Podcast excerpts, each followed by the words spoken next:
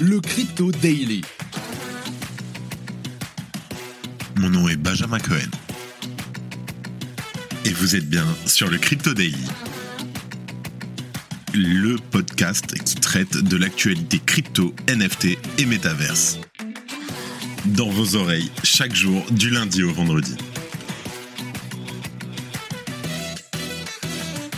Salut, j'espère que tu vas bien. On se retrouve tout de suite pour un nouveau résumé de l'actualité sur le Crypto Daily. Et concentre-toi parce que on a beaucoup, beaucoup de news. Allez, on commence direct. Première news, Sam Bankman-Fried, fondateur et ancien PDG de la plateforme FTX, a été finalement arrêté et placé en détention par la police des Bahamas suite à une demande des autorités américaines.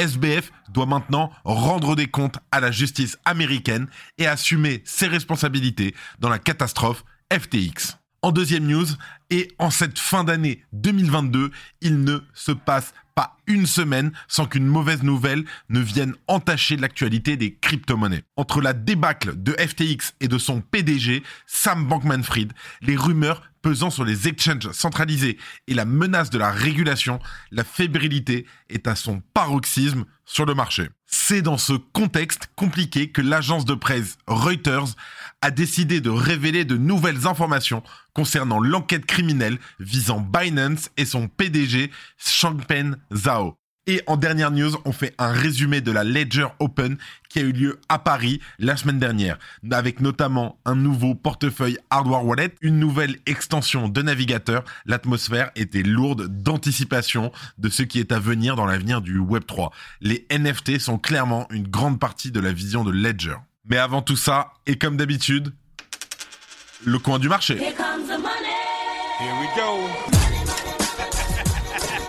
Nous enregistrons cet épisode, nous sommes le 13 décembre 2022 et il est 14h. Nous avons le marché en market cap global en légère hausse de plus 2% à 855 milliards. Bitcoin à 17 500 dollars en hausse de 3%. Ether en hausse aussi de 3% à 1300 dollars. Le Tether en 4 troisième position qui ne bouge pas. Le BNB qui lui a bien baissé moins 4% suite au FUD sur Binance qui est sous les 270 dollars. Et en dixième position, le XRP qui monte de 3,5% à 0,38 dollars, le Dogecoin qui suit une hausse de 1,2%, et c'est tout pour le coin du marché. Allez, on n'a pas le temps, on passe aux news. Finalement, c'est arrivé. Pour certains, c'est l'occasion de pousser un ouf de soulagement. Darkemi, je pense à toi. Pour d'autres, le développement et la conclusion aussi logique que provisoire d'une saga entamée il y a à peu près un mois avec l'effondrement du numéro 2 du secteur crypto. C'est enfin officiel, Sam Bankman-Fried a été interpellé il y a quelques heures à son domicile des Bahamas. Hier, le 12 décembre, les autorités bahamiennes ont finalement arrêté SBF. Selon un communiqué du gouvernement des Bahamas, l'interpellation a eu lieu après la réception d'une notification officielle des États-Unis sur l'inculpation officielle du fondateur de FTX, qui a eu lieu sans incident à 18h dans son complexe d'appartements à Albany. L'arrestation de SBF résulte de diverses infractions financières contre les lois des États-Unis qui sont également des infractions contre les lois du Commonwealth des Bahamas, indique le communiqué. Dans ce même communiqué, le Premier ministre des Bahamas, Philip Davis, précise, je cite, Les Bahamas et les États-Unis ont un intérêt commun à tenir pour responsables tous les individus associés à FTX qui ont pu trahir la confiance du public et enfreindre la loi. Le procureur du district sud de New York, Damian Williams, a confirmé cette inculpation et a indiqué que l'acte d'accusation devrait être révélé au grand public aujourd'hui, le 13 décembre. D'ailleurs, news de dernière minute, nous venons de connaître les actes d'accusation. Sam Bankman-Fried a été inculpé de fraude par la Commission américaine des valeurs mobilières, la SEC, et des changes à la suite de l'effondrement de FTX. L'ancien PDG a été accusé d'avoir orchestré un plan visant à escroquer les investisseurs en actions de FTX Trading, selon une déclaration de la SEC. Elle a ajouté que des enquêtes sur d'autres violations de la législation sur les valeurs mobilières et sur d'autres personnes sont en cours. Je cite le communiqué. Plus tôt ce soir, les autorités des Bahamas ont arrêté Samuel Bankman-Fried à la demande du gouvernement américain sur la base d'un acte d'accusation scellé déposé par le SDNY. Le communiqué poursuit ensuite en ces termes. Alors que les États-Unis poursuivent des accusations criminelles contre SBF individuellement, les Bahamas poursuivront leur propre enquête réglementaire et criminelle sur l'effondrement de FTX avec la coopération continue de ses partenaires chargés de l'application de la loi et de la réglementation aux États-Unis et ailleurs. Citant une personne au fait de l'affaire, l'article du 12 décembre du New York Times indique que les charges qui pèsent contre l'ancien CEO de FTX incluent la fraude électronique et le complot de fraude électronique, mais également la fraude et le complot de fraude en matière de valeurs mobilières et le blanchiment d'argent. Dans un communiqué, la SEC a annoncé qu'elle avait donné son feu vert pour des poursuites à l'encontre de Sam Bankman-Fried pour violation des lois américaines sur les valeurs mobilières le procureur général des Bahamas, Ryan Pinder, a indiqué que les autorités américaines allaient probablement demander l'extradition de SBF vers les États-Unis. C'est sûr. Bankman-Fried devrait parler demain aux législateurs à Washington DC de l'effondrement de l'échange d'actifs numériques après avoir accepté de témoigner devant un comité des services financiers de la Chambre, mais malgré tout après aussi avoir décliné une invitation du Sénat. Fait assez surprenant, la représentante fédérale de la Californie, Maxine Waters, et aussi la présidente de la commission des services financiers de la Chambre des représentants, a critiqué cette arrestation. Cette interpellation priverait d'après elle le public de l'opportunité d'entendre SBF témoigner des actions qui ont porté préjudice à plusieurs millions de personnes. Le fondateur de FTX devait témoigner à distance devant le comité lors de l'audition prévue pour le 13 décembre. C'est super qu'il ait enfin été arrêté. Il aura fallu un mois pour ça, mais c'est normal. Pour info, d'après les premières infos que j'ai réussi à avoir, il risque une peine de prison à vie. C'est une affaire à suivre, on en reparlera bien sûr très bientôt. Si tu aimes le daily et que tu veux qu'on continue à te proposer toujours plus de contenu de meilleure qualité, une note et un commentaire nous aident énormément. Merci de ton soutien. Deuxième news, Binance accusé de blanchiment d'argent. Pour rappel, l'enquête a débuté en 2018 et a pour objectif de statuer sur la conformité de Binance avec les lois américaines contre le blanchiment d'argent. Concrètement, les charges retenues contre l'exchange sont le transfert d'argent sans licence, le complot pour favoriser le blanchiment d'argent et les violations de sanctions pénales. Les procureurs du ministère américain de la Justice envisage de déposer des accusations criminelles contre l'échange crypto Binance et des dirigeants individuels, dont bien entendu le fameux PDG et fondateur Changpeng, aka CZ Zhao, selon Reuters.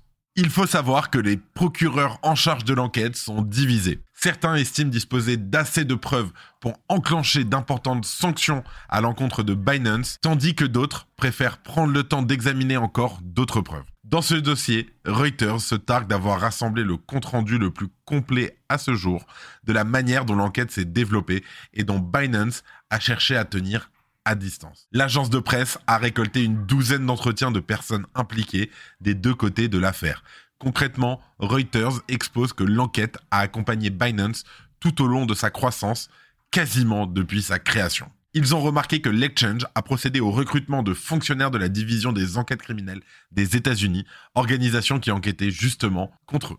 Les avocats de la défense de Binance ont tenu des réunions avec des responsables du DOJ, Department of Justice des Amériques, y compris des accords de plaidoyer potentiels selon Reuters. Binance faisant valoir qu'une poursuite pénale aurait des effets négatifs sur un marché de la cryptographie déjà sous le choc des répliques des effondrements de Terra et FTX. L'enquête de l'agence londonienne va plus loin puisqu'elle accuse directement Binance d'avoir continué de pratiquer des contrôles anti-blanchiment très laxistes en 2022. L'exchange aurait traité plus de 10 milliards de dollars de paiements pour des criminels et des entreprises cherchant à échapper aux sanctions américaines et comploterait pour échapper aux régulateurs aux États-Unis et ailleurs. Binance s'est évidemment empressé de réagir en affirmant son soutien à son département chargé de la conformité et en niant toutes les accusations à son encontre. Dans une déclaration partagée sur Twitter, Binance a déclaré que Reuters s'est encore trompé un porte-parole de Binance a déclaré, je cite, Comme cela a été largement rapporté, les régulateurs procèdent à un examen approfondi de chaque société de crypto, par rapport à bon nombre des mêmes problèmes. Cette industrie naissante s'est développée rapidement et Binance a montré son engagement envers la sécurité et la conformité grâce à d'importants investissements dans notre équipe, ainsi que dans les outils et la technologie que nous utilisons pour détecter et dissuader les activités illicites. Toujours est-il que les enjeux sont élevés pour le marché des crypto-monnaies. Si l'issue de l'enquête est à l'encontre de Binance et de CZ, cela pourrait être dévastateur tant l'emprise de l'exchange est forte et a été renforcée par l'effondrement récent de son rival FTX. Manquerait plus un énorme fait comme ça sur Binance. 2022 est bientôt fini. C'est une année à laisser dans les dossiers et à ne plus jamais ressortir. Dernière news on va changer un peu et on va vraiment se projeter sur le futur. Je vais te faire un résumé de ce que tu as manqué à la Ledger Open. Alors, pour commencer, le nouveau portefeuille matériel à écran tactile, le fameux Ledger Stacks. Bien sûr, le gros point à l'ordre du jour de la Ledger Open, c'était le dévoilement de ce portefeuille. Un cold wallet créé donc par Ledger en collaboration avec l'inventeur de l'iPod, Tony Fadell. Ce nouvel appareil à écran tactile a une conception améliorée, tout en conservant la même sécurité ultra fiable que le Nano et le Nano X. L'écran e-ink affiche les NFT même lorsqu'il est éteint et la convivialité améliorée le rend très facile pour interagir avec. Il est disponible en précommande dès maintenant et le Ledger Stack sera dans le commerce d'ici les premiers mois 2023. Mais c'est pas tout. L'Open 2022 a également permis aux fans parisiens de voir sa nouvelle extension web en action, la Ledger Alors Ledger Connect, l'extension du navigateur de Ledger, est conçu pour être utilisé avec le Stax ou le Nano X via Bluetooth. Cela rendra le commerce et l'achat de NFT à partir d'un cold wallet beaucoup plus fluide. Cela fera économiser sur les coûts de gaz liés au transfert des actifs numériques entre les portefeuilles. Nous avons également entendu plusieurs personnes au sein de Ledger dire que les NFT ont joué un rôle central dans le développement de Stax et de Connect. Ensuite, prenant la confiance de la marque Ledger a bâti au fil des ans sur la scène de la sécurité, la société cherche aujourd'hui à se concentrer davantage sur l'expansion des utilisateurs de Web3 et notamment sur la suppression des tracas liés au commerce de NFT. Il y a eu un panel Adoption at Scale qui a réuni des représentants de quelques marques mondiales. Ils ont convenu que la confiance dans l'infrastructure de sécurité de Ledger était essentielle dans leur décision d'investir dans le Web3 mais c'est l'esprit communautaire et la créativité des espaces NFT qui ont particulièrement attiré le Times Magazine d'ailleurs dans le métaverse. Tout cela signifie que les grandes marques et les grands investissements entreront dans le métaverse dans les années à venir. Ils s'attendent à ce que la révolution de l'industrie marketing et que ça change la façon dont nous interagissons avec nos marques préférées. Et pour finir, on a eu un dernier panel, Nouvelles identités culturelles, qui s'est concentré sur le sujet des NFT. Alors, ils ont fait venir des artistes et des créateurs de renom, mais aussi des noms familiers du monde non virtuel, avec des représentants de marques de luxe, par exemple Tiffany. L'accent a été mis en grande partie sur l'intégration des nouveaux arrivants sur les NFT. Les créateurs ont expliqué comment ils visaient à montrer aux gens du monde du luxe la valeur des NFT. Avec le succès des projets qui étaient sur place, donc il y avait Tiffany et euh, Ambush, avec le fameux Breakfast Verse, on peut s'attendre à voir davantage de marques de luxe et de grands noms se tourner vers les NFT. Pendant ce temps, sur d'autres panels, le fameux artiste Fuckrender a parlé de passer à Ledger après une expérience de piratage un autre panéliste a parlé de l'utilisation des NFT dans le monde de l'art. En outre, il y a eu des discussions sur les NFT comme preuve d'achat. De plus, l'utilisation de la blockchain pour s'assurer que les créateurs obtiennent un crédit dans les futures transactions, qui était une autre façon pour les panélistes du Ledger Open de voir l'avenir des NFT. Pour les événements et l'éducation également, l'utilisation des NFT comme preuve de présence ou souvenir abusant devrait se développer. On parle notamment de POAP, Proof of Attendance Protocol qui vous permet d'avoir un petit NFT qui valide que vous étiez bien à tel événement. Allez, et c'est presque fini. Les actualités en bref. Ces dernières années, la société EDF s'est impliquée à de nombreuses reprises dans le développement de services Web3. Exion, sa filiale, vient de déployer son nouveau service de nœud blockchain à la demande. Nommé Exion Node, il s'adresse tant aux professionnels indépendants qu'aux entreprises. Bonne nouvelle, Dogami vient de conclure une levée de fonds de près de 14 millions d'euros pour développer son jeu Web3. Félicitations à vous les gars. Le constructeur automobile Renault se tourne résolument vers le Web3. En effet, le 15 décembre, la marque Holosange va générer sa première collection de NFT sur le réseau Ethereum. Une annonce qui ancre un peu plus encore le géant dans l'innovation et les technologies disruptives de la blockchain.